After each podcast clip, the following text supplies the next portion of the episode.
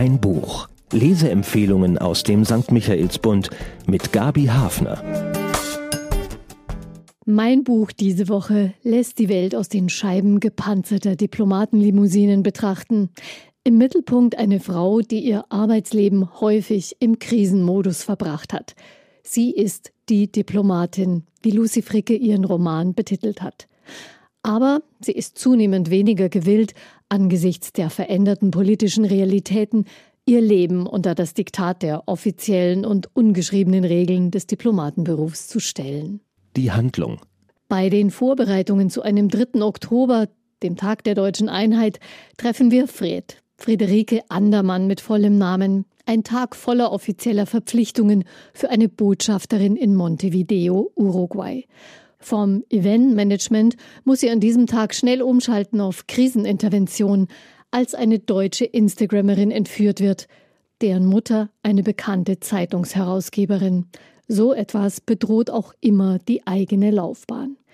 Sie schaffen das, Exzellenz, Sie schaffen das alles, wird Fred ermutigt, aber sie hat gelernt, wann immer die Leute dachten, dass man alles hinbekam, half einem am Ende keine Sau. Die junge Entführte ist nicht mehr zu retten, aber einen angereisten Berichterstatter von der Zeitung aus dem Besitz der Mutter kann Fred vor einem allergischen Schock bewahren. Nach einem Jahr zur Strafe in der Zentrale wird sie wieder in das bekannte Tätigkeitsspektrum geschickt, zwischen Smalltalk, funktionellem Herumstehen vor Verhandlungen und Gefängnisbesuchen. Istanbul ist die neue Station. Hier ist nicht die rohe Gewalt von Kriminellen die Herausforderung, sondern Gewalt und Rechtsbeugung durch Staatsorgane. So ist Meral des Terrors angeklagt. In Deutschland aufgewachsen, hat sie Kontakte auch zu kurdischen Künstlern gepflegt. Als ihr Sohn sie besuchen will im Gefängnis, wird auch er bei der Einreise in Haft genommen. Und ebenfalls in Istanbul der deutsche Journalist mit der Allergie. Er verrät Fred erst, zu welchen Themen er recherchiert, als seine Wohnung verwüstet wird. Lassen sich diese Verwicklungen auf diplomatischem Weg lösen oder braucht es andere Wege? Freds professionelle Reflexe funktionieren verlässlich, aber sie hat auch die Fähigkeit nicht verlernt, im richtigen Moment die Geduld zu verlieren. Spannungsfaktor. Neben schwarz-rot-goldenen Fahnen für Deutschland sind verwüstete Wohnungen ein zweites Leitmotiv, das sich durch den Roman zieht. Rechtsstaatlichkeit und Willkür, in diesem Spannungsfeld sucht die Diplomatin nach Auswegen, auch im ganz wörtlichen Sinn. Ihr Status schützt sie vor Angriffen, aber nicht ihre Schützlinge und Vertrauten. Halten die Nerven, traut sich Fred ihrem Impuls zu folgen, statt sich an alle Regeln zu halten? Die Autorin. Lucy Fricke wurde in Hamburg geboren und lebt in Berlin. Für ihre Arbeiten wurde sie vielfach ausgezeichnet. Zuletzt war sie Stipendiatin der Kulturakademie Therapia in Istanbul und wohnte in der Sommerresidenz des deutschen Botschafters, die ja auch Schauplatz des Romans wurde. Ihr bekanntester Roman heißt Töchter.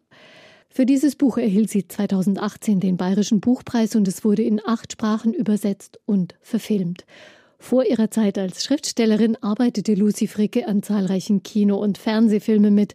Danach studierte sie am Deutschen Literaturinstitut Leipzig.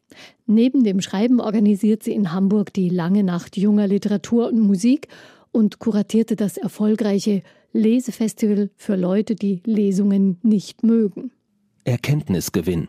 Der Autorin gelingt ein spannender Plot, der offizielle Funktion und persönliche Entwicklung der Hauptfigur in eine interessante Beziehung setzt. Nach 20 Dienstjahren als Diplomatin sinkt Freds Bereitschaft, faule Kompromisse, die sie mit sich selbst geschlossen hat, noch weiter einzuhalten. Im Gegenzug wächst das Bedürfnis, als Frau zu leben, die sich nicht ständig ihrer Funktion unterordnen muss. Wie viel Gelassenheit für Smalltalk bringt sie noch auf, wenn die andere Seite Willkür, Zensur und Gewalt zu alltäglichen Mitteln erklärt? Wie viel Geduld für einen Dialog, ein Wort, bei dem sich ihr die Nackenhaare aufstellen? Immerzu sprach man vom Dialog, während in Wahrheit die türkischen Behörden nicht mal mehr ans Telefon gingen. Ungebrochen ist Freds Solidarität mit den Menschen, die sich für ihre Ideale einsetzen, die Anwältin, Meral, die Künstlerin und ihr Sohn. Der Hintergrund ist uns aus den Nachrichten bekannt. Lucy Fricke zeigt eine beklemmende Nahansicht mit einer Protagonistin, die sich nichts mehr vormacht, die aber Menschlichkeit und Freiheit über ihren Realitätssinn stellt und uns dabei einen Weg andeutet, wie man umgehen kann mit Zeiten, in denen alles passieren kann und viele Albträume wahr werden könnten. Für wen? Die Diplomatin verspricht eine interessante literarische Bekanntschaft für ein breites Publikum. Wer wach und aufmerksam die Nachrichten verfolgt und manchmal leicht verzweifelt an den vielen Berichten über Diktaturen und Hetzjagden auf Andersdenkende, wird in diese Geschichte sofort hineingezogen. Die Diplomatin ist ein realitätsnaher Roman, der Einblicke in die Arbeit von Diplomaten bietet, mit allen Möglichkeiten und Grenzen. Spannend zum Beispiel für junge Menschen, die sich für das Berufsfeld interessieren. Aber auch die Frage, wie ein Beruf den Menschen formt und wie man sich davon im höheren Alter vielleicht wieder befreien möchte, kann viele Leserinnen erreichen. Zahlen, Daten, Fakten. Fast acht Monate hat Lucy Fricke in den vergangenen beiden Jahren in Istanbul verbracht. Eine Stadt, die ihr sehr gefiel, die schönste Stadt der Welt vielleicht, dachte sie. Doch je mehr Menschen sie kennenlernte, so berichtet sie, je genauer sie begriff, wie Angst und Redeverbote dort herrschen, desto falscher erschien ihr die Schönheit. Mit diesem nüchternen Blick auf Istanbul und großer Nähe zu ihren Figuren schrieb sie Die Diplomatin. Erschienen ist der Roman im Klassen Verlag, 256 Seiten für 22 Euro. Kaufen können Sie das Buch in der Buchhandlung Michaelsbund oder online auf michaelsbund.de. Ein Buch, ein Podcast aus dem katholischen Medienhaus St. Michaelsbund, produziert vom Münchner Kirchenradio.